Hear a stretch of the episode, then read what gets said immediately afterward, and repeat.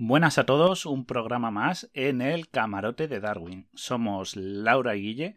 Buenos días, buenas tardes y buenas noches, queridos polizones, y espero que disfrutéis de este programa que es muy especial, ¿verdad, Laura? Pues sí, Guille, es muy especial. Hoy tenemos el programa dedicado a la mujer científica, a la mujer investigadora, por el 8 de marzo, el Día de la Mujer Trabajadora.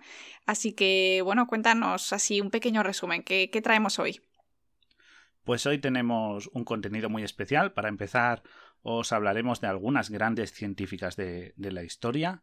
Os haremos un repaso cinematográfico de las mejores películas dedicadas a estas grandes mujeres. Y tenemos una entrevista muy especial con una investigadora de gran nivel internacional. Así que si os gusta, no, no, olvidéis compartirlo, darle like y síguenos en redes sociales que estamos muy activos últimamente. Así que bueno, comenzamos, ¿no? Comenzamos.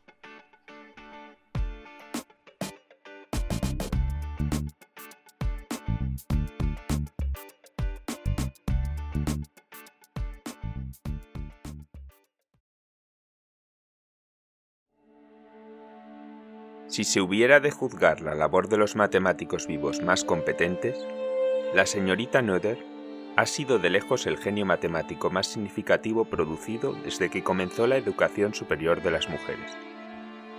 Albert Einstein se refirió a Emmy Noether como la matemática femenina más significativa y creativa de todos los tiempos, y muchos de sus colegas contemporáneos hubieran eliminado la palabra femenina de esta afirmación.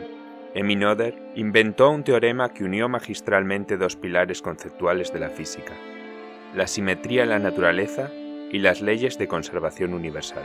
El teorema de Noether es considerado tan importante como la propia teoría de la relatividad de Einstein.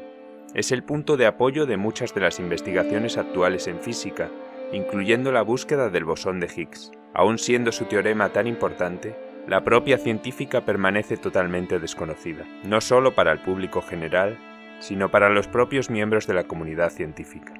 El 8 de marzo es un buen momento para denunciar la negligencia crónica que sufrió ella y muchas otras mujeres científicas y celebrar su vida y trabajo superando dos grandes hándicaps en la época. Ser mujer en un tiempo en el que la mayoría de las universidades alemanas no aceptaban mujeres y ser judía y pacifista en el momento en el que los nazis estaban haciéndose con el poder. Amalie Emmy Noether nació en 1882 en Erlangen, en la provincia de Baviera, en Alemania. En el seno de una familia judía, fue la mayor de sus cuatro hermanos. Conoció las matemáticas a través de su padre, que era profesor de universidad, y decidió pasar de estudiar inglés, francés y piano, más socialmente aceptados para una chica, a estudiar matemáticas en la Universidad de Erlangen, Nuremberg, donde no la dejaron matricularse, sino que acudía de oyente. Sin embargo, en los exámenes finales, lo hizo tan bien que le otorgaron el equivalente al título universitario, y al final consiguió el doctorado con la máxima nota. Sin embargo, tras sus estudios, no pasó de ser privat docent, tutor privado de aquellos alumnos a los que los profesores no querían dar clase. A pesar de todo, como Noder era una matemática excepcionalmente prolífica, publicó estudios rompedores, a veces incluso bajo seudónimos masculinos, Desarrolló estudios en álgebra abstracta y contribuyó al asentamiento de la matemática conceptual. Revolucionó la teoría de anillos, la teoría de cuerpos y la de K-álgebras. Tras la publicación de la teoría general de la relatividad de Einstein, Noether empezó a aplicarla a sus trabajos, resultando en la elaboración de lo que hoy se conoce como el teorema de Noether, que explica la unión más básica entre la geometría del universo y el comportamiento de la masa y la energía. Tras todo este buen trabajo, se fue haciendo poco a poco reconocimiento como profesora en la universidad. Sin embargo, pongámonos en situación, estamos en el sur de Alemania y en la época en que el ascenso del nazismo supuso un esfuerzo adicional a su condición de mujer. Esto supuso finalmente la pérdida de su puesto como profesora en la universidad, y terminó dando clases en su apartamento clandestinamente. Gracias a sus colegas norteamericanos Einstein y Weil, consiguió huir y conseguir una beca para trabajar en Estados Unidos, donde finalmente sintió que su trabajo era apreciado como no había sido en Alemania. Tristemente, esta satisfacción no le duró más que 18 meses, ya que falleció con tan solo 53 años tras operarse de un quiste ovárico. Su reconocimiento en vida fue nulo públicamente, más allá de sus compañeros de trabajo más cercanos, pero fue una luchadora que hizo avanzar las matemáticas y la física a un ritmo trepidante, y quién sabe a dónde hubiese llegado con más tiempo en Estados Unidos. Aunque sigue siendo desconocida, actualmente hay programas de becas, edificios y calles que conmemoran su nombre, e incluso un cráter en la cara oculta de la Luna y un asteroide.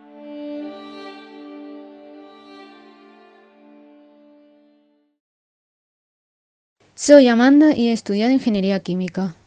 Soy Verónica y estudié Zoología. Soy Cristina y estudié Biotecnología.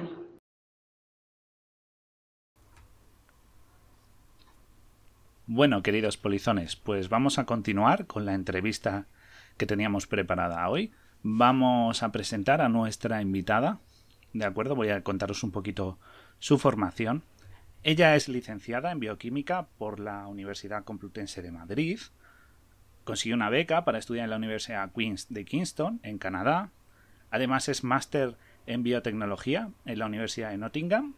Y ahora mismo, si no me equivoco, está a punto de obtener su título de doctora en bioquímica por la Universidad de Heidelberg con una investigación dedicada al campo de la biosíntesis de ribosomas en eucariotas.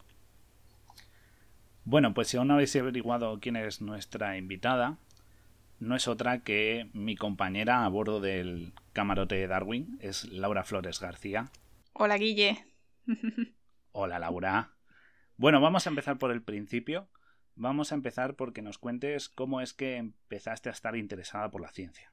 Bueno, pues yo creo que no hay un, momento específico, pero sí que es verdad que siempre he sentido atracción en general por los animales y mis padres siempre me han animado con el tema de la ciencia, ¿no? Entonces, bueno, pues supongo que es algo que estaba siempre en mí desde pequeña. La biología me gustaba muchísimo y yo iba contándole a la gente desde pequeña, me dice mi madre, cosas de animales, bacterias y, y todo tipo de cosas. Así que supongo que será que me ponían desde siempre muchos documentales. No sé, para que me callase o algo. Digo. Así que sí, no sé exactamente cuándo empezó, pero siempre estuvo ahí. Y bueno, ¿Cuándo decidiste que querías estudiar bioquímica? ¿Y, cómo es que has estudiado? ¿Y qué has estudiado exactamente? Más bien sería la pregunta. Porque yo ya lo sé, claro, yo también soy biólogo y sé un poco por dónde van los tiros, pero quizá para los oyentes les cueste un poco seguir el hilo, entonces acláranoslo, por favor. Bueno, pues yo soy, como has dicho bien al principio, soy licenciada en bioquímica y licenciatura significa el, el, bueno, lo que había antes del grado. Ahora son cuatro años de carrera y antes eran cinco, pero bioquímica era especial porque se llama pues licenciatura de segundo ciclo, es decir, que eran solo dos años, pero con la condición de que hicieras tres años antes de medicina, biología, veterinaria, farmacia, química, algo así. Entonces yo, como tú bien sabes, que fue donde nos conocimos, yo hice tres años de biología en primero tú y yo nos conocimos y luego en cuarto y quinto pues hice bioquímica, por lo tanto pues soy licenciada en bioquímica. Y bueno, cuando decidí pues en bachiller supongo que fue cuando lo tuve más claro, siempre me había gustado la biología, pero recuerdo y tú lo sabrás que en segundo o en primero de bachillerato se da bastante bioquímica se da todo el tema del ciclo de Krebs, eh, el metabolismo del azúcar, las grasas y todo eso y a mí me, me, fascinó, la verdad. Y la genética, todo lo de Mendel y me pareció increíble, así que supuse que, que era lo mío. Así que aquí estoy. Y la verdad es que mi familia me han apoyado siempre muchísimo. Eh, todas las decisiones de, bueno, del tipo de biología y todo eso me han apoyado, no he tenido nunca ninguna, ningún problema, ninguna cara rara, porque sí que es verdad que, que recuerdo que yo vivo en un pueblo, ¿no? Y la mujer de la papelería, que era muy maja, muy amiga de mi madre, me dijo que no estudiara biología porque no tenía salidas. Bueno, a ver, razón no le falta mucho a la mujer, pero sí que es verdad que a mí en mi casa nunca me dijeron no hagas esto porque no tiene salidas, es decir, nunca me impusieron nada. Así que, bueno, y luego la verdad es que yo no veo mi vida sin la biología, porque como todos los científicos, y seguro que tú te sientes igual, eh, la forma en que veo el mundo, todo lo que, todo lo que me rodea, está determinado por mi conocimiento científico. Entonces yo no concibo un mundo sin, sin entender bioquímica básica. Así que bueno, yo no sé cómo va la gente sin saber lo que yo sé. Aunque supongo que un físico diría lo mismo, ¿no? ¿Cómo va a ir la gente sin saber lo que es el universo y cómo funciona? Sí, eso es verdad. Así que nada. Eso tiene mucha razón. La verdad, sí, la verdad es que sobre todo la biología, nosotros vamos a vender la biología, pero sí que es verdad que esa biología que te da una visión macroscópica del, universo, del mundo, ¿no? Ya sea por la ecología y tal. Y luego esa visión microscópica ya a nivel molecular del interior de, de los organismos, de las propias células, es una visión tan amplia que eso, como tú dices, yo también pienso de cómo va la gente sin saber todo esto. Es verdad, sería muy raro. Y bueno, Laura, ahora que ya estamos metidos en materia, ¿qué fue, cómo fue la carrera para ti? Bueno, pues la verdad es que yo fui a la Complutense, como has dicho antes, en Madrid, y yo vivía en un pueblo, bueno, seguí viviendo, pero empecé a ir más a Madrid la verdad, y la verdad es que fue genial, fue muy buenos tiempos, ¿tú te acuerdas? Eh, nuestros primeros años que salíamos, lo pasábamos genial, pero bueno, al principio pues siempre es un poco duro. es un poco duro adaptarse del instituto, ¿no? Porque, bueno, pues en primer año se suelen suspender más de las que estás acostumbrado y... Pero bueno, enseguida le pillamos el truco y tiramos todo para adelante, la verdad. Y en los últimos años la verdad es que tengo súper buen recuerdo porque todo lo que aprendía me dejaba con la boca abierta. Cosas tan complejas como el sistema, cómo funciona el sistema inmunitario, en el caso, bueno, soy más específica con los ribosomas porque luego trabajo de ello, pero cualquier cosa es tan compleja y perfecta a la vez que la verdad me resultaba súper difícil no emocionarme todos los días en clase. Así que lo mío realmente era es pasión por, por la biología. Y después de esta maravillosa experiencia, que fue la universidad, ¿no? Con sus comienzos y, su, y su evolución y su final. ¿Qué hiciste después? ¿Dónde te llevó el título de biología? Bueno, eh, yo antes de acabar la carrera pedí una beca, apliqué para una beca eh, que se llamaba TASEP, eh, Transatlantic Exchange Program, algo así que era que me daban un año para, para terminar la carrera, o sea, sería como una especie de Erasmus, pero en América en vez de en, Europa. Y entonces fui a Queen's University, que está en Kingston, en, cerca de Toronto, en Canadá, y la verdad es que fue, fue genial porque en Europa, pues las universidades son como son, pero es que en América todos sabemos por las películas que es completamente distinto. Son edificios completamente alucinantes, laboratorios increíbles y aprendí un montón, además de, obviamente, el idioma porque allí, como no están acostumbrados a los Erasmus, no es así, estás de fiesta y tal. Allí yo era un número, todo, todo era por números y yo tenía que currármelo igual que cualquier canadiense, ¿no? Y la verdad es que aprendí un montón y, quedé fascinada por todo el tema de las universidades allí, pero obviamente pues obtienen mucho más dinero, además de que la, la tasa de entrada es mucho más cara, que yo no la tuve que pagar porque fue por beca, pero eh, eso hace la diferencia en el nivel de la manera en la que enseñan y la manera en la que investigan, etcétera, etcétera. Así que, bueno, fue muy interesante y salí bastante contenta.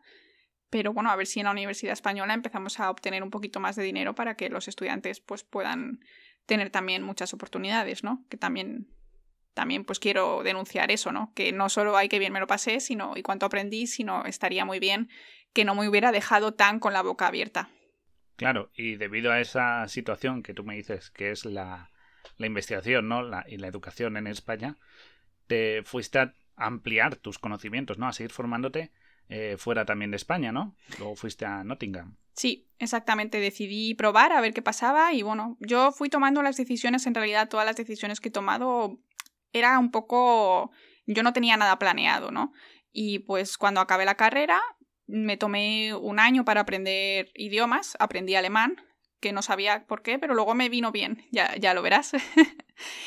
pero sí, luego decidí echar para entrar a un máster y me gustó mucho el de la Universidad de Nottingham porque era solo un año y además obtenías después un montón de, prácticas, que eran seis meses, pero bueno, muchas veces te las alargan. Así que luego fui a Nottingham, que también estuvo muy bien, aprendí bastante y después del máster eh, fui a hacer las prácticas en Alemania, en el Instituto Max Planck de Medical Research, que está en Heidelberg, con la doctora Sujin Ryu, que tenía un laboratorio que trabajaba con pez cebra, que es un modelo animal para estudiar eh, muchas cosas, entre ellas el eje del cortisol, que es la hormona del estrés. Y estuve trabajando en eso un año estaba ayudando a Luis, eh, Luis Castillo, que era un estudiante de doctorado, que él estaba haciendo su doctorado allí y necesitaba un poquito de ayuda extra, entonces decidieron buscar a un estudiante de máster para hacer las prácticas. Y aprendí un montón, él era súper paciente conmigo y me encantó la experiencia y decidí pues seguir intentando investigar. Pero has estado más tiempo en Alemania, ¿no? Además habrás investigado cosas nuevas. Pues sí, Guille, tras acabar mi, mi, año de prácticas con Luis en el Max Planck, decidí hacer un doctorado porque me parecía que era algo que me gustaba y se me daba bien y que tenía ganas de, de indagar un poquito más en, en un tema eh, en más profundidad, ¿no? Que es lo que describe el doctorado. Y bueno, en la misma ciudad de Heidelberg hay un millón de centros de investigación y bueno, como ya teníamos un, apartamento alquilado, pues para evitar mudanzas y tal, eh, eché varias solicitudes a distintos laboratorios eh, que me parecieron interesantes y al final acepté un puesto para hacer el doctorado en el Instituto de Bioquímica de la Universidad de Heidelberg, de Heidelberg con el doctor Hurt, que es el que ha sido mi jefe hasta hace poco en un, en un proyecto de biosíntesis de ribosomas. ¿Y qué nos puedes contar de tu investigación? ¿Puedes darnos una, una visión resumida de, de, en qué ha consistido esa investigación? Bueno, pues sí. Eh, bueno, para los que estén un poquito más perdidos, nuestros oyentes que estén más perdidos, en los ribosomas eh, es una parte de la célula, es un orgánulo que está dentro de todas nuestras células, incluidos también, por ejemplo, de las bacterias. Eh, que son lo que llamaríamos lo que se suele estudiar como la fábrica de proteínas. Y son orgánulos muy muy complejos que se forman por un montonazo de proteínas distintas y también incluyen ARN. Y el caso es que para la célula crear los ribosomas desde cero, porque todo lo que hace la, la célula tiene que crearlo cuando se divide o cuando sigue creciendo o para renovar. Es muy compleja esta creación del ribosoma hay muchas proteínas que entran, que salen, que hacen su función, que se quedan un poquito más de tiempo, un poquito menos de tiempo. Es como si te imaginases un, un periodo de tiempo, ¿no? Una línea de tiempo en el que empiezas con un ribosoma eh, eh, precario que no funciona y tiene que ir evolucionando hasta llegar al final de la línea de tiempo que tienes un ribosoma que funciona perfectamente. Y como el ribosoma es tan importante, eh, y es tan compleja la creación del ribosoma, no se conocen todos los detalles. Y conocer los detalles de una cosa tan básica para el funcionamiento celular es muy importante porque se puede utilizar para un montón de cosas. Por ejemplo, los ribosomas de bacterias de células procariotas y de células eucariotas son distintos, por lo que muchos antibióticos atacan a los ribosomas eh, bacterianos, pero no a los eucariotas y conocer cómo funciona perfectamente es algo muy muy importante. También hay un montón de enfermedades que son mutaciones en, proteínas ya no solo del ribosoma, sino de la creación del ribosoma, que luego no están allí en el proceso final. Entonces mi proyecto trataba de una proteína que está durante esa biosíntesis del ribosoma y que no se sabe su función. No se sabía, ahora tenemos un poquito más de, de idea y básicamente pues He trabajado con levadura, con un modelo de levadura que es eucariota, es decir, que son células con núcleo muy similares a las humanas y la biosíntesis del ribosoma está muy, muy conservada evolutivamente. De manera que eh, más o menos puedes aplicar lo que has aprendido en levadura y extrapolarlo a humanos. Entonces mi trabajo ha consistido en averiguar la función de una de las proteínas que intervienen en la creación del ribosoma. Tampoco te puedo contar mucho más porque estoy trabajando ahora en mi paper y en mi tesis y entonces pues todavía no está publicado. Pero más adelante cuando salga podemos hacer un, pequeño programa de explicación de, esto. Eso, eso dalo por hecho, que haremos un programa dedicado a, esa investigación y además es muy interesante porque como tú dices, el, ribosoma es algo que, que ha evolucionado poco y se ha conservado a lo largo de todos los seres vivos desde el comienzo hasta, hasta la actualidad, con lo cual es una cosa que tenemos que analizar en un futuro programa. Y bueno, ya que nos has contado que estuviste en el laboratorio, cuéntanos qué es estar en un laboratorio, qué es trabajar, qué tiene de bueno, qué tiene de malo, porque como todo tiene sus luces y sus sombras, ¿no? Bueno, pues claro, por supuesto, tiene, tiene de todo. Eh, yo te puedo contar mi experiencia, obviamente, en un laboratorio internacional, porque no he estado en un laboratorio español nunca. Eh, por desgracia, porque bueno, pues el sistema no, no, favorece que haya muchos puestos en España de investigación. Eh, bueno, trabajar en un laboratorio de investigación requiere que tengas mucha resiliencia, resiliencia, porque resiliencia es como eh, tener resistencia a cosas malas que te pasen, ¿no? Y saber reponerte a ellas. Porque sí que es verdad que la investigación es muy compleja y no siempre obtienes resultados positivos. Tú tienes tu hipótesis, haces tu experimento, y a veces pues eh, tu, hipótesis no era correcta y no, no tienes la solución ¿no? a tu problema. Pero, y esto es así, supongo que, que en Alemania, en España y en todo el mundo. Tienes que tener un cierto carácter para ser investigador. Y esto es muy importante para las personas que estén escuchando esto y quieran dedicarse a la investigación. Y a mí me lo dijeron, a mí me lo avisaron en, en la carrera, me acuerdo de mi profesor de inmunología de cuarto de carrera, que nos lo decía. Ser investigador es un trabajo muy, muy, muy duro porque te, te enfrentas al fracaso a diario. Ahora, lo positivo, cuando encuentras algo y cuando descubres que tu hipótesis ahora era cierta o has cambiado tu hipótesis y todo tiene sentido, todo encaja, la sensación es indescriptible. Es, es como... No sé, porque en el caso del doctorado estás realmente eh, descubriendo cosas que nadie antes sabía, ¿no? Entonces, no sé, la sensación es súper guay, a mí me encanta, pero sí que es verdad pues que el 99% del tiempo es al revés, es un poco de fracaso a diario y bueno, pues tienes que lidiar con ello y tienes que aprender. Y eso también te hace ser una persona al final más fuerte, ¿no? Porque no es un trabajo enfocado a, a producir, ¿no? Yo qué sé, me invento, ¿eh? Marketing o, periodismo que tú sacas tu artículo y te va mejor o te va peor, pero tu trabajo invertido ha, llegado a un punto, ¿no? Pues a tu anuncio o a tu... Eh, la gente lo lee en tu periódico o lo que sea. En mi caso, pues la mayoría de las cosas que yo he hecho durante mis años de investigación en, en mi laboratorio no han llegado a, flote, es decir, que, que básicamente sí se considera resultado negativo, pero no han aportado nada. Y ha sido básicamente el trabajo en el último año lo único que, que, que, llega a puerto, por decirlo de alguna manera, ¿no? Entonces eso es algo que yo creo que los oyentes deberían también saber, que el trabajo de investigador es un trabajo mentalmente bastante duro, y, si encima le sumamos que no hay mucho dinero y que son trabajos precarios, que tienes contratos de pocos años con la presión de publicar, es un trabajo muy muy complejo. Entonces, bueno, y luego a nivel pues de personal de laboratorio, pues por ejemplo en el mío había, teníamos muchísimo dinero porque en Alemania eh, dan mucho dinero a la, investigación y sí que es verdad que, por ejemplo, yo no tenía que preocuparme de, de si gastaba 5 litros de medio o 30 porque había dinero para comprar eh, pues lo que, lo que hace falta, ¿no? Para hacer el medio. O si teníamos que enviar unas muestras a secuenciar, pues obviamente esto es caro, no vamos a mandar todas, pero si tienes dudas, pues puedes enviar varias. Y esto pues hace tu trabajo mucho más fácil y la, probabilidad de publicar en, en revistas de alto impacto, eso influye, claro. Claro, eso aquí se nota mucho. aquí en los laboratorios en España, eh, por lo menos en la universidad, la investigación cada vez que había que mandar muestras era un drama porque era algo que se podía hacer muy limitado, en ocasiones muy puntuales en algunos laboratorios, y entonces cuando mandabas algo tenía que ser como, como el tiro decisivo para que esos resultados, esos resultados fueran, fueran los correctos. Entonces, eso que tú dices es un mundo de diferencia. Y, yo lo sé y sí que es verdad que, es algo que siempre he agradecido.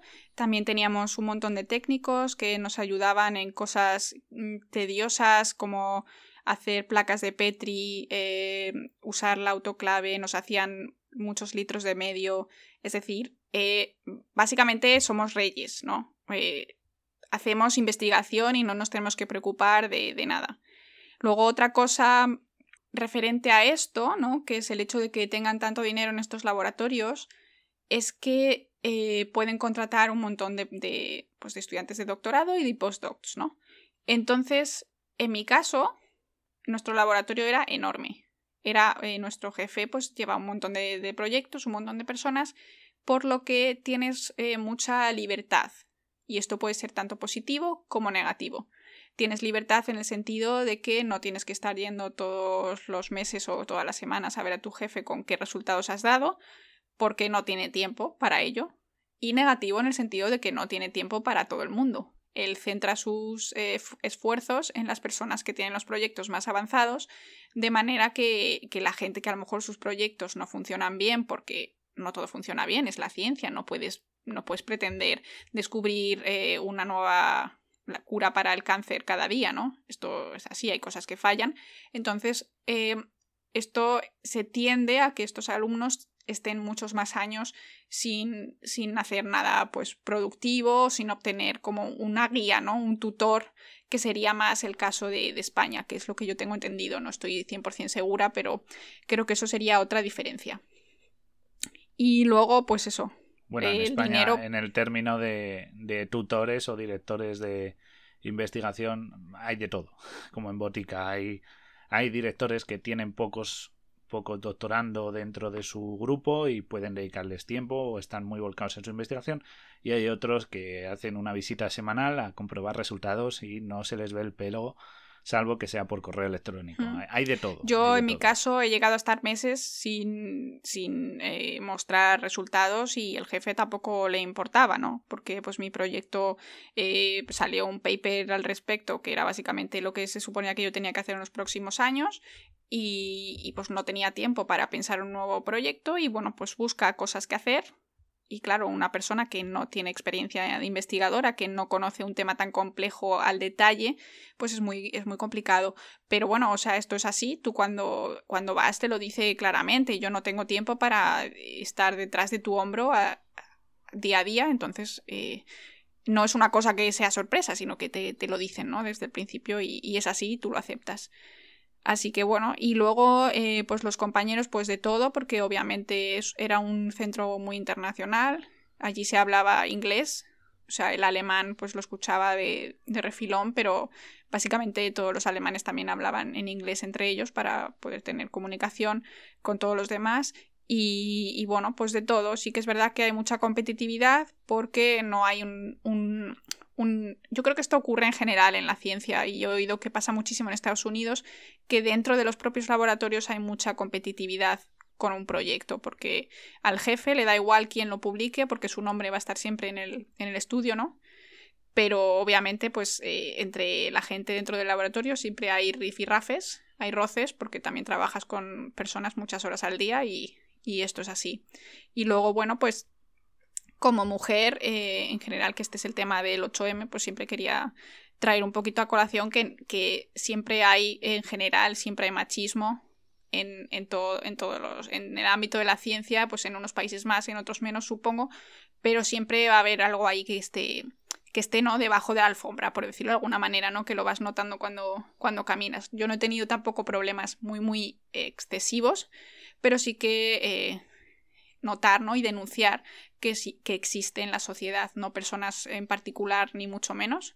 Yo he estado muy bien en mi laboratorio, pero bueno, pues siempre tienes comentarios, siempre tienes que a lo mejor que explicarte el doble o dices, yo qué sé, puedes decir una idea y a nadie le gusta tu idea y a los 10 minutos alguien dice tu idea y les parece maravillosa, ¿no?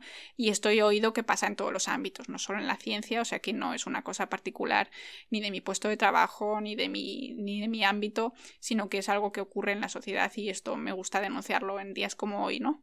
Haces bien, haces Pero en general, pues bueno, es una experiencia muy positiva sí, sí. Pero como decía, es una experiencia muy positiva eh, salir de España y ver cómo son las cosas porque pues también eh, tienes ganas autonomía, idiomas, obviamente, y, y, bueno, pues me veo capaz de, si ya he superado eh, eso, pues en general puedo hacer bastante, ¿no? Cualquier cosa.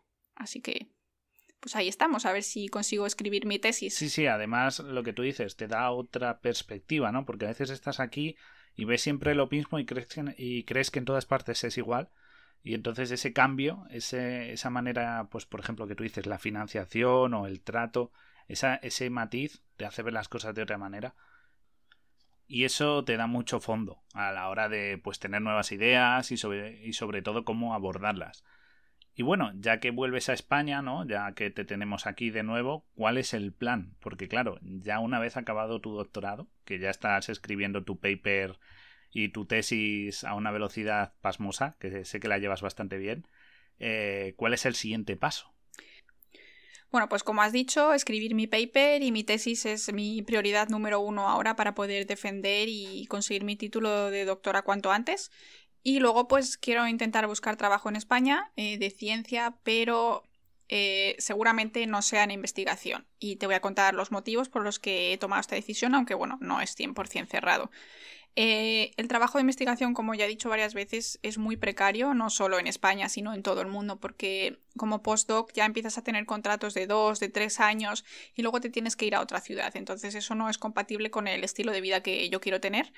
Así que lo veo complicado, ¿no? A no ser que tengas mucha suerte, encuentres un puesto de, yo qué sé, eh, más estable, de... Eh, no, no tengo ni idea, pero bueno, lo intentaré, sí, a ver, a ver si hay algo interesante, pero veo que es difícil. bueno, entonces como me quiero quedar en España, esto es muy complicado porque, como ya hemos dicho, no hay dinero.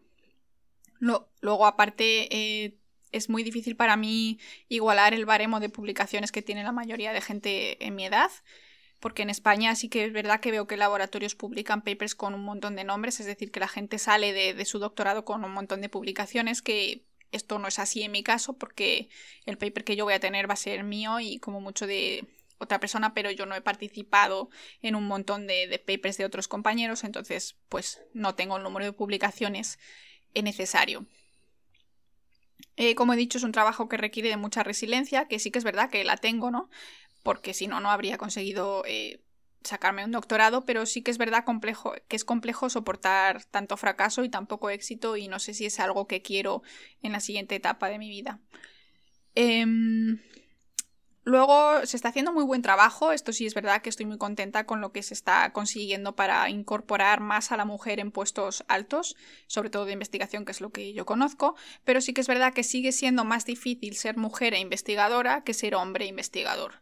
Entonces, eh, pues bueno, no sé si quiero poner ese extra de, de, esfuerzo, si puedo conseguir a lo mejor otro trabajo también relacionado con la ciencia, pero que eh, no me haga estar peleándome día a día con, con compañeros o, o, bueno, con las entidades o simplemente con la sociedad, ¿no?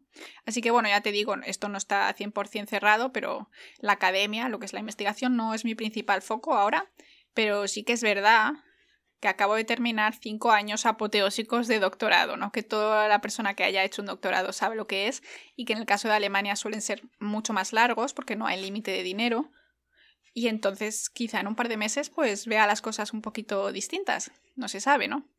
Así que bueno, lo que está claro es que la precariedad laboral que sufren los científicos en general, pero sobre todo en España, hace que muchas personas abandonen y tiren la toalla tras el doctorado o que se vayan de España. Entonces, pues como yo me quiero quedar, pues ya veremos, ¿no? A ver qué trae la vida.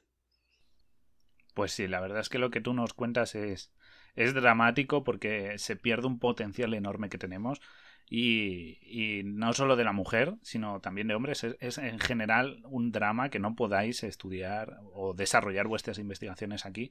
Pero bueno, tú lo has conseguido, estás ahí. Y antes de despedirme, te voy a poner en un compromiso y te voy a hacer una pregunta que está fuera de, lo, de nuestra escaleta, para que lo sepan los polizones, la voy a pillar. Y va a ser, cuéntanos cómo es que te subiste al camarote de Darwin, cómo es que te subiste al Beagle conmigo. Bueno, pues la verdad es que el camarote de Darwin y nuestras redes sociales es eh, básicamente lo mejor que me ha pasado en, bueno, en mi carrera. La verdad es que llevamos poquito tiempo, pero tú lo sabes, Guille, nos lo pasamos genial, aprendemos muchísimo. ¿Y cómo, cómo llegamos hasta aquí? Bueno, pues fue un poco casualidad, ¿no? Me acuerdo que me invitaste a uno de tus webinars que organizas en tu trabajo y me encantó. Fue uno de con las vacunas del coronavirus.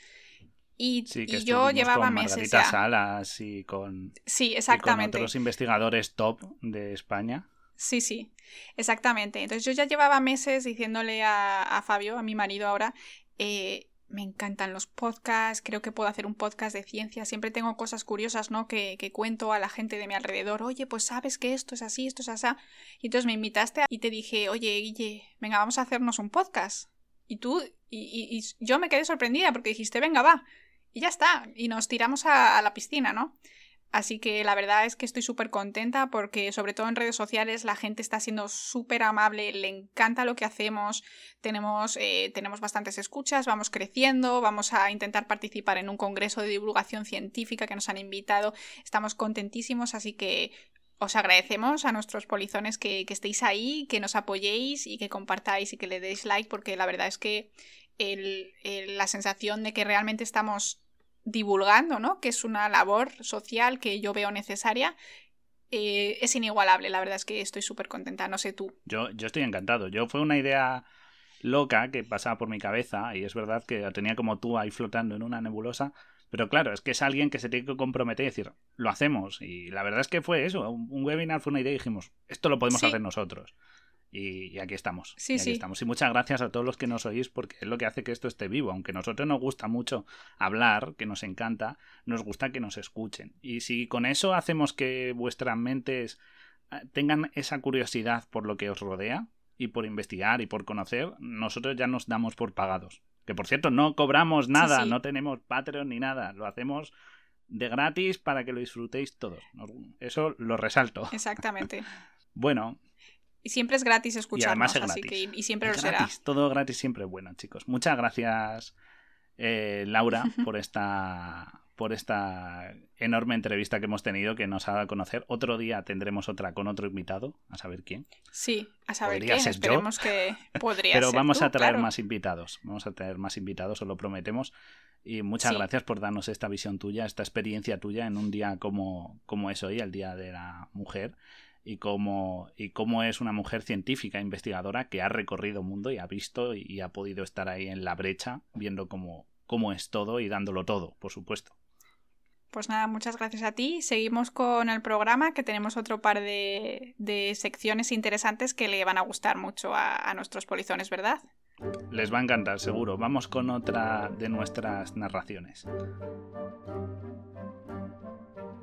La recompensa del joven científico es la excitación y emoción que se siente al ser la primera persona en la historia en ver o entender una cosa nueva. Nada puede compararse a esa experiencia. La recompensa del viejo científico es la sensación de haber visto evolucionar un boceto hasta convertirse en un paisaje magistral. Esta frase tan inspiradora la dijo la científica Cecilia Payne Gaposkin, la cual nos mostró las estrellas. Bueno, técnicamente nos mostró de qué están hechas. Cecilia nació en 1900 en Wendover, Reino Unido, en pleno cambio de siglo. En su juventud estudió física, química y botánica en la Universidad de Cambridge. Pero como allí no podía conseguir una titulación por ser mujer, se decidió trasladar a los Estados Unidos, donde fue la primera persona en conseguir un doctorado en astronomía en el Radcliffe College. ¿Y de qué se trataba su tesis doctoral para que fuese considerada la tesis doctoral más brillante escrita nunca en astronomía? Pues es que Cecilia, a sus 25 años, dedicó sus esfuerzos en demostrar que las estrellas son cuerpos gaseosos con una atmósfera compuesta por hidrógeno que va reaccionando hasta resultar en helio, y cómo se va alterando la temperatura según va cambiando. Porque aunque no lo creáis, antes de su tesis doctoral se consideraba que las estrellas estaban hechas de materiales rocosos similares a los de la Tierra, pero las observaciones de Cecilia permitieron dar un cambio a la astronomía contemporánea, cambiando totalmente la percepción del universo. Y es que su brillantez la llevó a romper tabús científicos y sociales, ya que consiguió el título de astrónoma mientras trabajaba en la conservadora Universidad de Harvard, donde fue la primera mujer en conseguir el puesto de profesora adjunta y la primera mujer en dirigir un departamento. Allí alcanzó un notable reconocimiento a nivel internacional y el respeto de sus compañeros siendo un verdadero motor de cambio en ese centro de estudio y asentando las bases para posteriores generaciones. A lo largo de su vida, editó varias revistas científicas y libros a través de los cuales divulgó sus conocimientos. Se le reconoció su labor con el premio de la Sociedad Astronómica Americana y además ha dado nombre a un asteroide.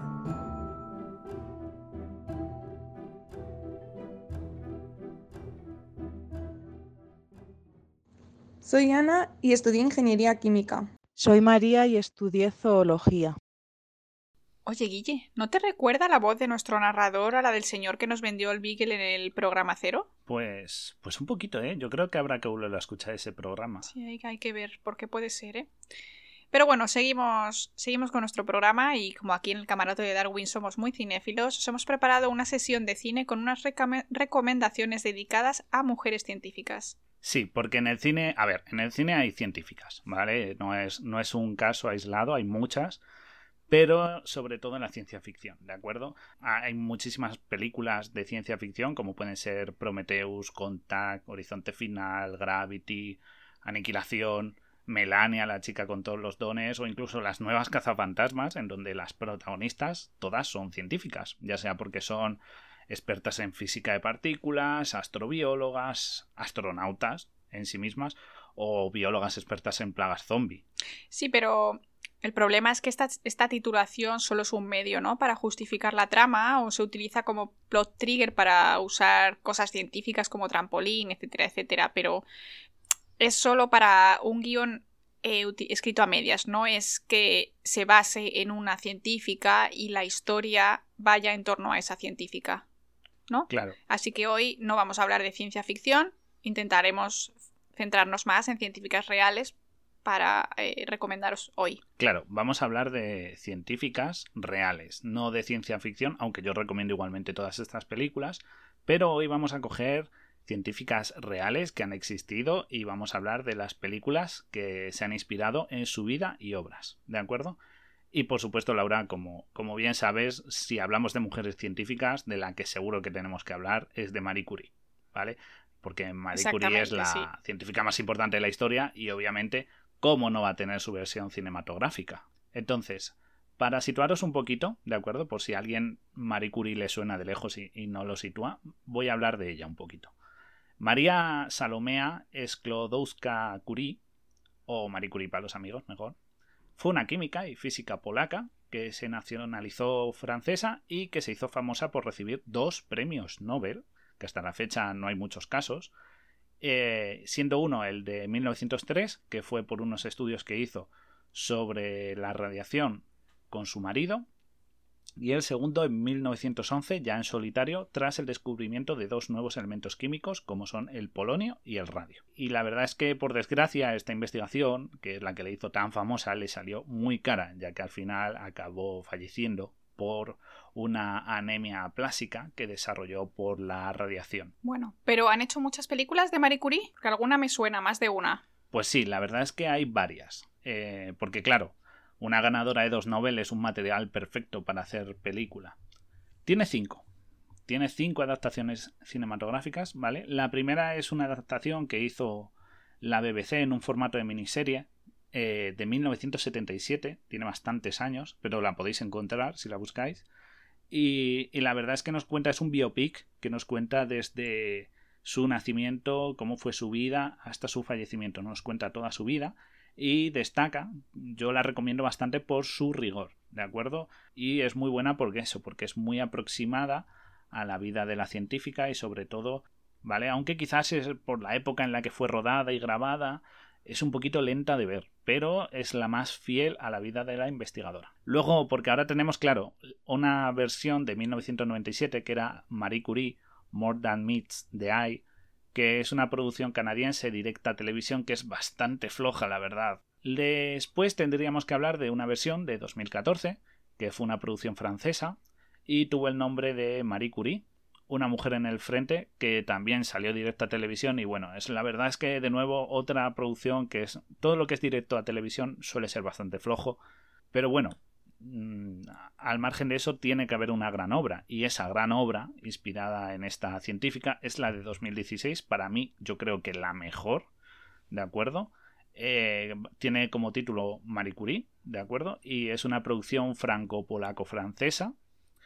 Y, la verdad es que es muy buena porque tiene muy buen ritmo la trama. La verdad es que engancha desde el principio y la verdad es que la interpretación que hace Carolina Gruska, que es eh, la alemana que. la actriz que, interpreta a Marie, es, es, maravillosa. Porque tiene un carácter muy fuerte. Y además eh, resalta ese carácter luchador, ¿no? Ese esfuerzo luchador que hizo la protagonista en esos momentos más duros de su vida. Y, y es una peli muy buena. Es un drama eh, que se enfoca sobre todo en la época de investigadora en solitario, que es quizá la más, la más importante que tuvo esta, esta mujer, y cómo rompió esos moldes, porque en esa época, en los años, pues en los primeros comienzos del siglo XX, la mujer no era despreciada y ella consiguió no solo marcar un hito, sino situarse entre un gran grupo de hombres que eran la élite científica de su época. O sea, era un, era un hito lo que esta mujer consiguió. Y, es una peli que recomiendo. Es una peli muy emotiva, un drama que cala mucho. Y por último. Bueno, pues entonces recomendamos Marie Curie de 2016, ¿era, no? Exacto. La Marie Curie de 2016 para mí es la mejor. Aunque sí que es cierto que una versión actual, que es la de 2019, que se llamó Radiactive, ¿vale? En, en castellano tuvo el nombre de Madame Curie y es una producción entre Reino Unido, Hungría y China y la verdad es que aunque el papel que realiza Rosamund Pike es increíble, o sea, es una interpretación que rebosa fuerza, que tiene una garra enorme, la obra es bastante, voy a decir, patillera, es bastante regular, porque aunque eso, la interpretación es muy buena, mm, brilla más por su exageración de los hechos y se enfoca más en hacer de Curie un símbolo que en hacerla una gran científica. Es más utilizándola como un elemento reivindicativo y aparte abusa mucho de los efectos especiales, muchísimo. Y lo único que se acaba teniendo es una obra que resulta bastante superficial. Aún así, si la queréis ver, creo que está distribuida por Amazon, si la queréis echar un ojo. Pero vamos, no la recomiendo si queréis ver una, una película que refleje su, su, vida. Yo me quedaría con la, con la miniserie del 77 y si queréis una película más ligerita pero muy intensa, la de 2016. Pues muy bien. Así que hemos acabado con Marie Curie y, y, yo sé que nos tienes preparadas más pelis. Cuéntanos, Guille. Pues sí, porque saltamos de la física y la química a la ecología, la zoología y la etología, que es el, que la etología es el estudio del comportamiento de los animales, ¿de acuerdo? Y en este caso vamos a hablar de gorilas. Seguro que nos vas a hablar de Jane Goodall, ¿verdad? Pues no, porque es que Jane Goodall es una famosa investigadora y es otro ejemplo de, de gran mujer en el mundo de la ciencia, pero su investigación no va hacia gorilas. Ella está especializada en chimpancés. Y sí que es verdad que tiene dos documentales que podemos recomendar, por supuesto. Uno de 2017, que se llama Jane, que, que se puede ver en, en Netflix. Y luego tenemos otra, otra, que es un documental que ofrece una visión muy cercana y personal de ella, con entrevistas a ella y tal. Y es muy, muy recomendable en el formato documental. Y otro que se llama Jane Goodall, de Hope, y, y, que es de 2020 y que tiene un carácter conmemorativo a toda su vida que por cierto sigue viva, ¿eh? No, no penséis eh, en que ya ha fallecido porque tiene 86 añazos y sigue ahí en la brecha. Es autora de una investigación enorme, la mayor que existe en chimpancés, que duró más de 60 años. Fíjate lo que te digo.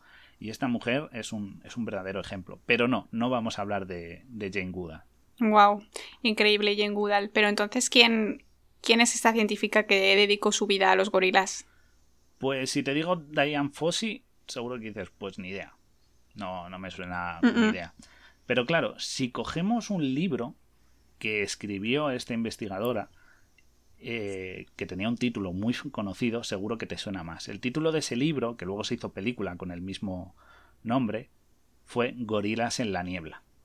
Que aunque es antigua. Sí, eso suena mucho más, claro. Claro, es del 70, es del, perdón, es del 88. Y sí que es verdad que aunque la, investigadora no es conocida, su obra sí llegó muy lejos gracias a, a, la película y tuvo mucho éxito porque, en primer lugar, porque la protagonista que interpreta a Diane Fossey es Sigourney Weaver, que como todos sabemos es una actriz magnífica, nuestra teniente Ripley de Alien, y hace un papel enorme con una, un carácter, con un drama, con una fuerza que representa toda esa lucha que tuvo Diane Fossey porque Diane Fossey, como ya te he dicho, estuvo con gorilas. Y es que los gorilas de, de, la zona en la que investigó, que era el Congo y Ruanda, se les consideraba unos asesinos, unas bestias enormes, muy hostiles, agresivas, violentas, eh, que la gente solo mataba porque eran como el enemigo, ¿vale? Tenían esos enormes prejuicios de que los gorilas son unas, unos seres salvajes y violentos y ella consiguió demostrar de que, de que no es así, consiguió cambiar esa concepción del mundo que teníamos de estos animales y de que estos enormes primates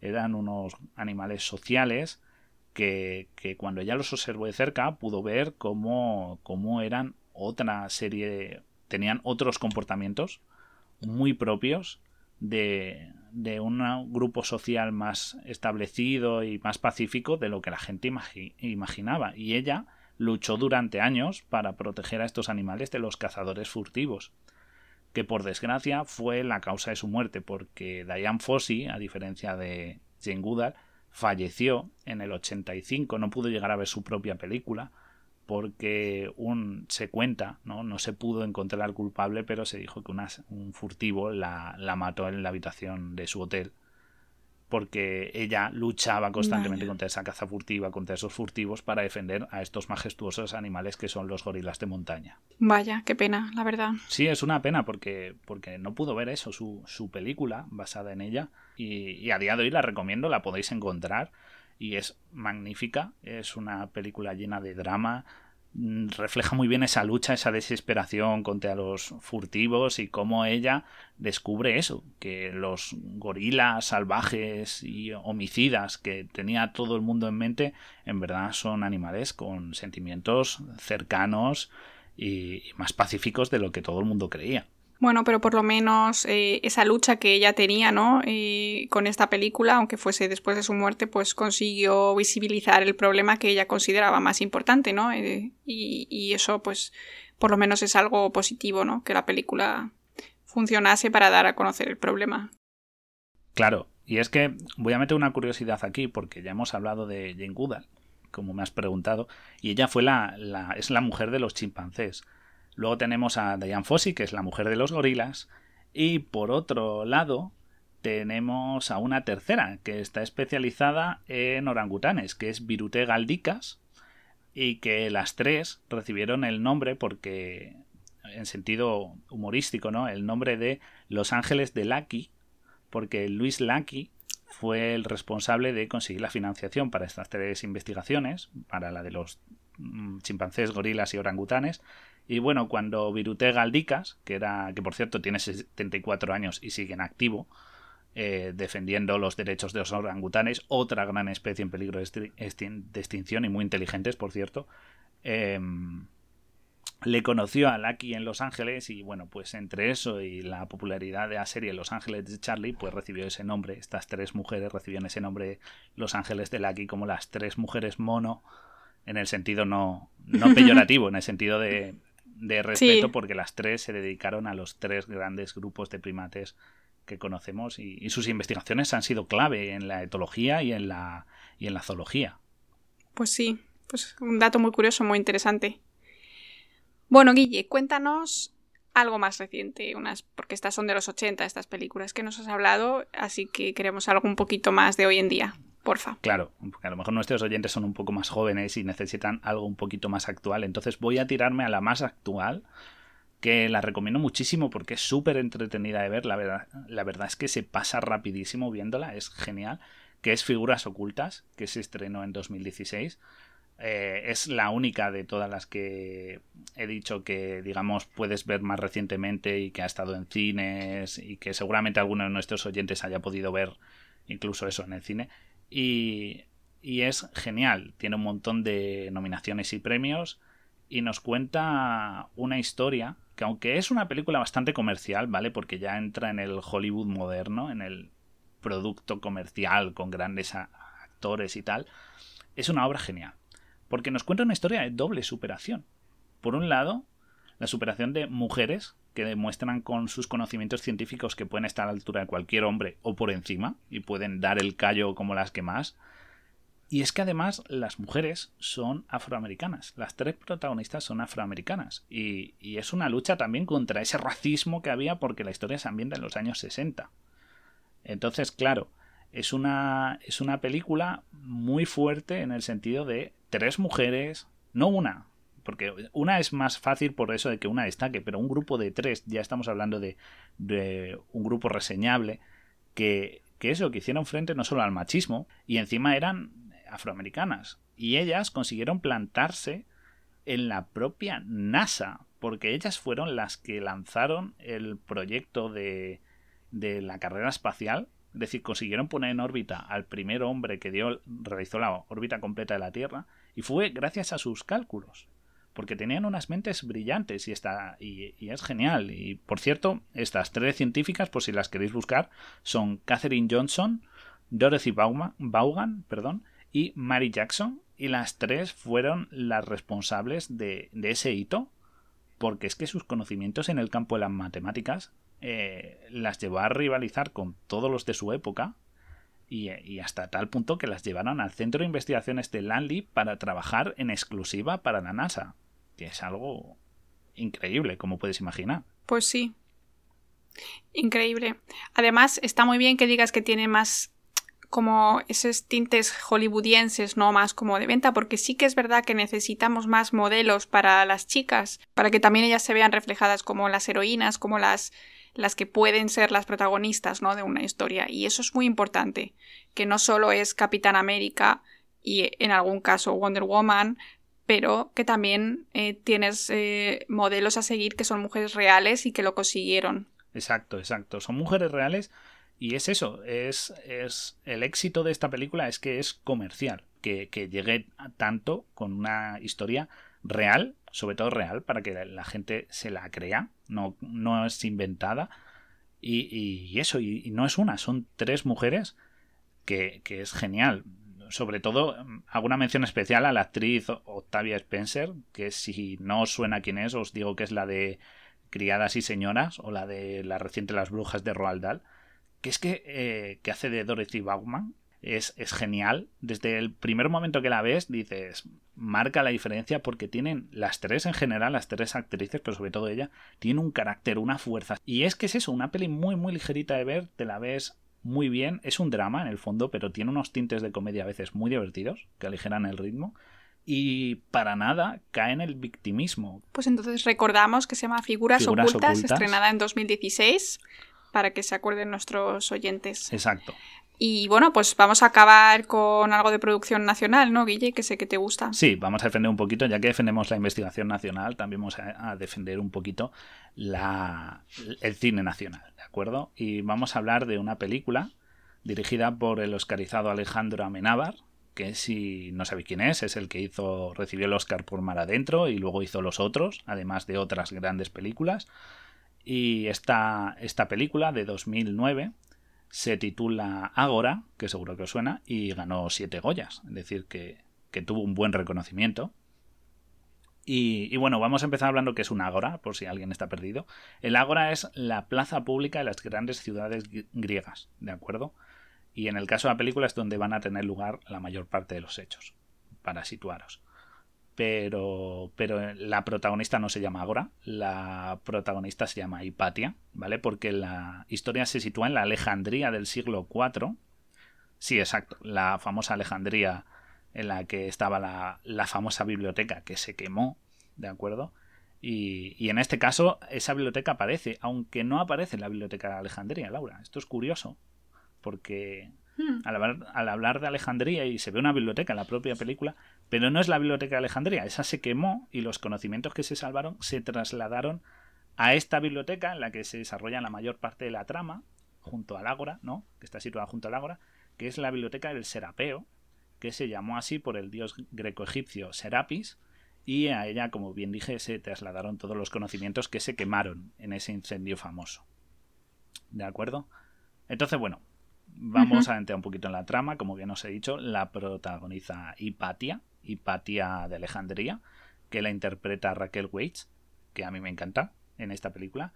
Y bueno, Hipatia pues eh, fue una matemática, astrónoma y filósofa, y filósofa de su época y daba clases, ella enseñaba esta, estas ciencias en, en esta segunda biblioteca, ¿no?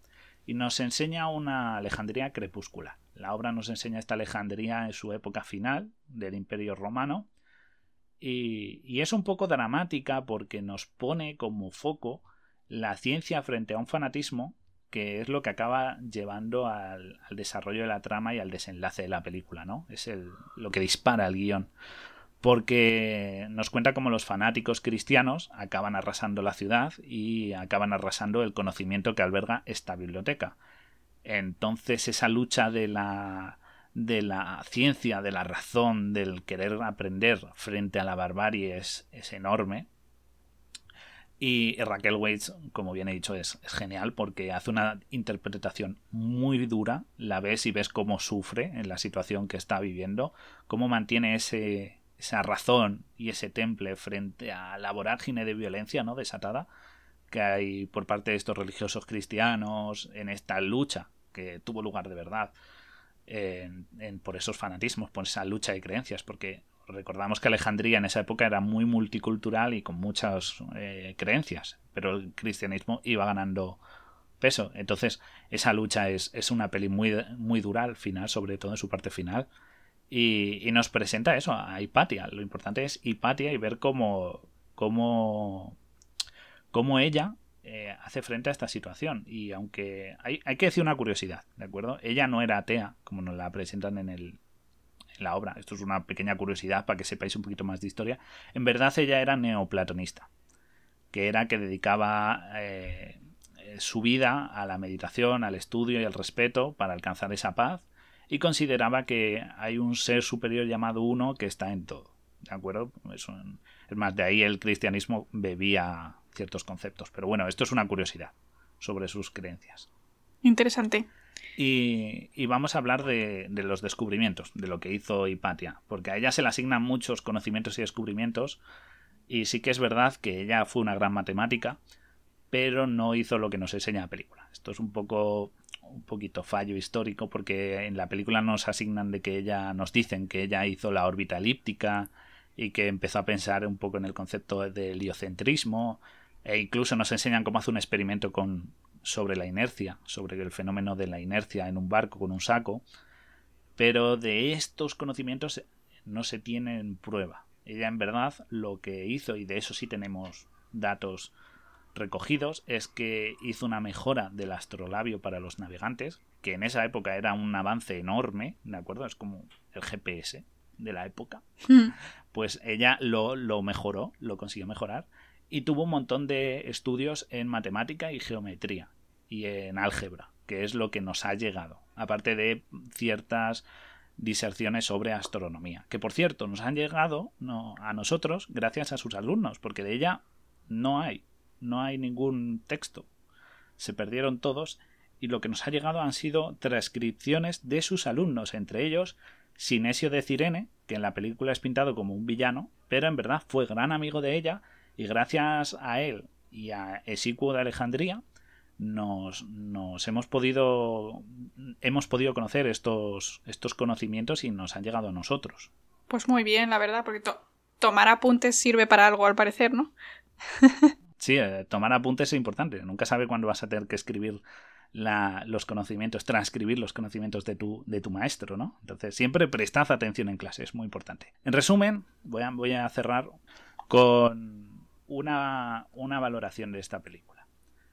Sí que es cierto que históricamente es un poco, un poco irregular, tiene inexactitudes, tanto estéticas como un poco de presentación, como por ejemplo la propia muerte de Hipatia, que no fue así, fue mucho peor que la que nos muestran en la película.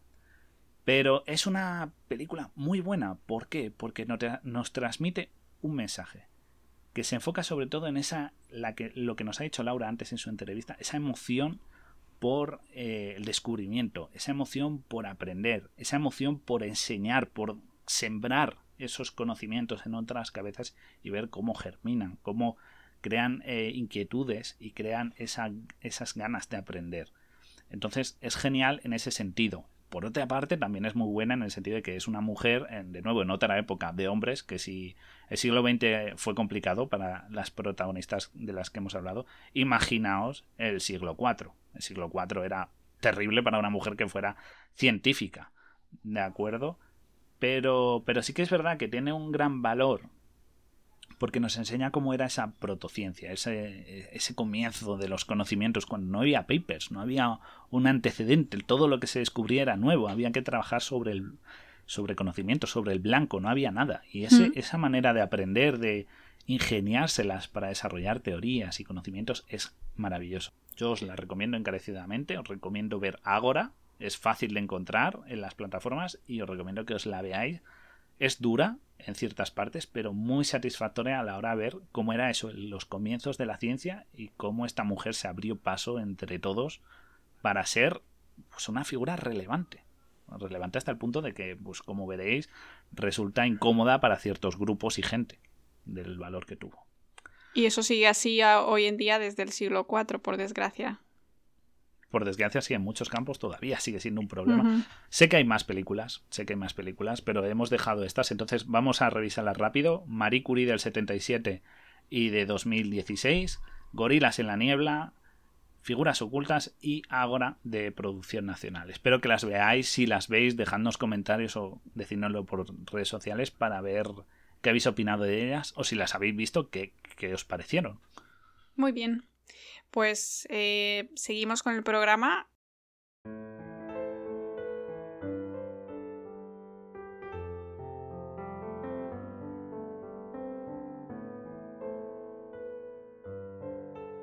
Rosalind Franklin nació en Londres en 1920, y a ella le debemos las bases de la genética y la biología molecular, ya que nos permitió ver lo invisible gracias a su ingenio. Aunque de familia judía como Emmy Noether, tuvo la suerte de nacer en un país donde sus creencias no la convertían en material de campo de concentración, y allí pudo estudiar ciencias naturales en el Newham College de Cambridge. Y gracias a sus excelentes notas y a la subvención de una beca, entró a investigar en la afamada universidad.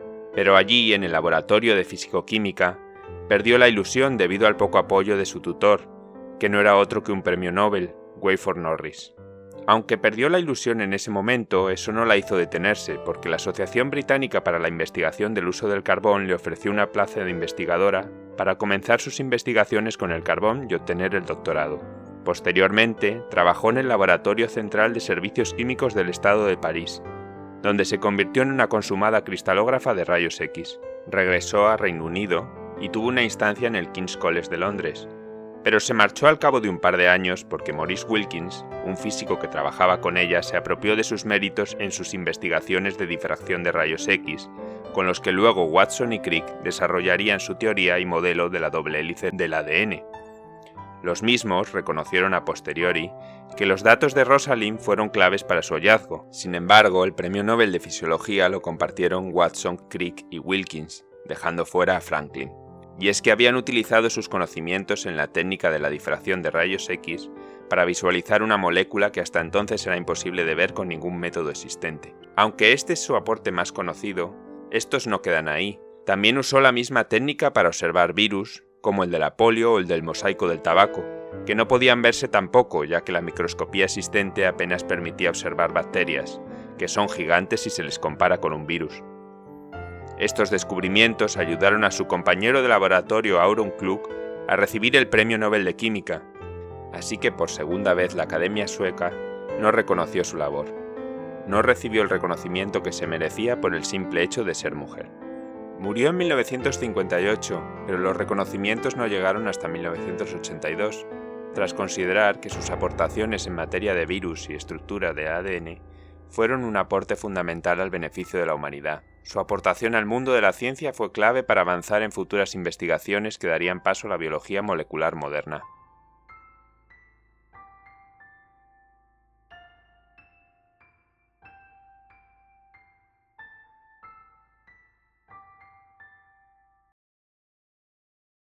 Soy Andrea y estudié física. Soy Margarita y estudié ingeniería aeroespacial. Soy Ana y estudié ingeniería química. Bueno, queridos polizones, pues hasta aquí el programa de hoy, una vez más. Espero que lo hayáis disfrutado. Hemos dedicado este programa a las mujeres científicas, recorriendo su vida y grandes hitos dentro del mundo de la ciencia y de cómo se incorporaron a ese mundo de hombres y, rompieron esas barreras que estaban preestablecidas. Y hemos entrevistado a una gran científica. Pues sí, esperamos que os haya gustado, que os hayáis dado cuenta de que las mujeres eh, han sido muy muy importantes en el desarrollo de la ciencia para la humanidad y bueno, pues eh, ya sabéis, seguirnos en redes sociales, como hemos dicho al principio, eh, darnos a like, compartir el podcast con amigos, ya que es súper importante la labor de divulgación, como hemos dicho, para que todos estemos informados y no digamos eh, tonterías y, y en este caso, en el caso de la pandemia, es cada vez más importante. Así que bueno, nos vemos en el próximo programa, queridos polizones oyentes. Muchas gracias por estar ahí, como siempre, muchas gracias por vuestro apoyo, eh, de verdad es lo que mantiene a flote el Beagle y, y nos volveremos a ver en el próximo programa con Ataulfo, con más curiosidades científicas y por supuesto con este buen ambiente que tenemos cada vez que grabamos para vosotros. Hasta luego. Nos vemos en el camarote de Darwin.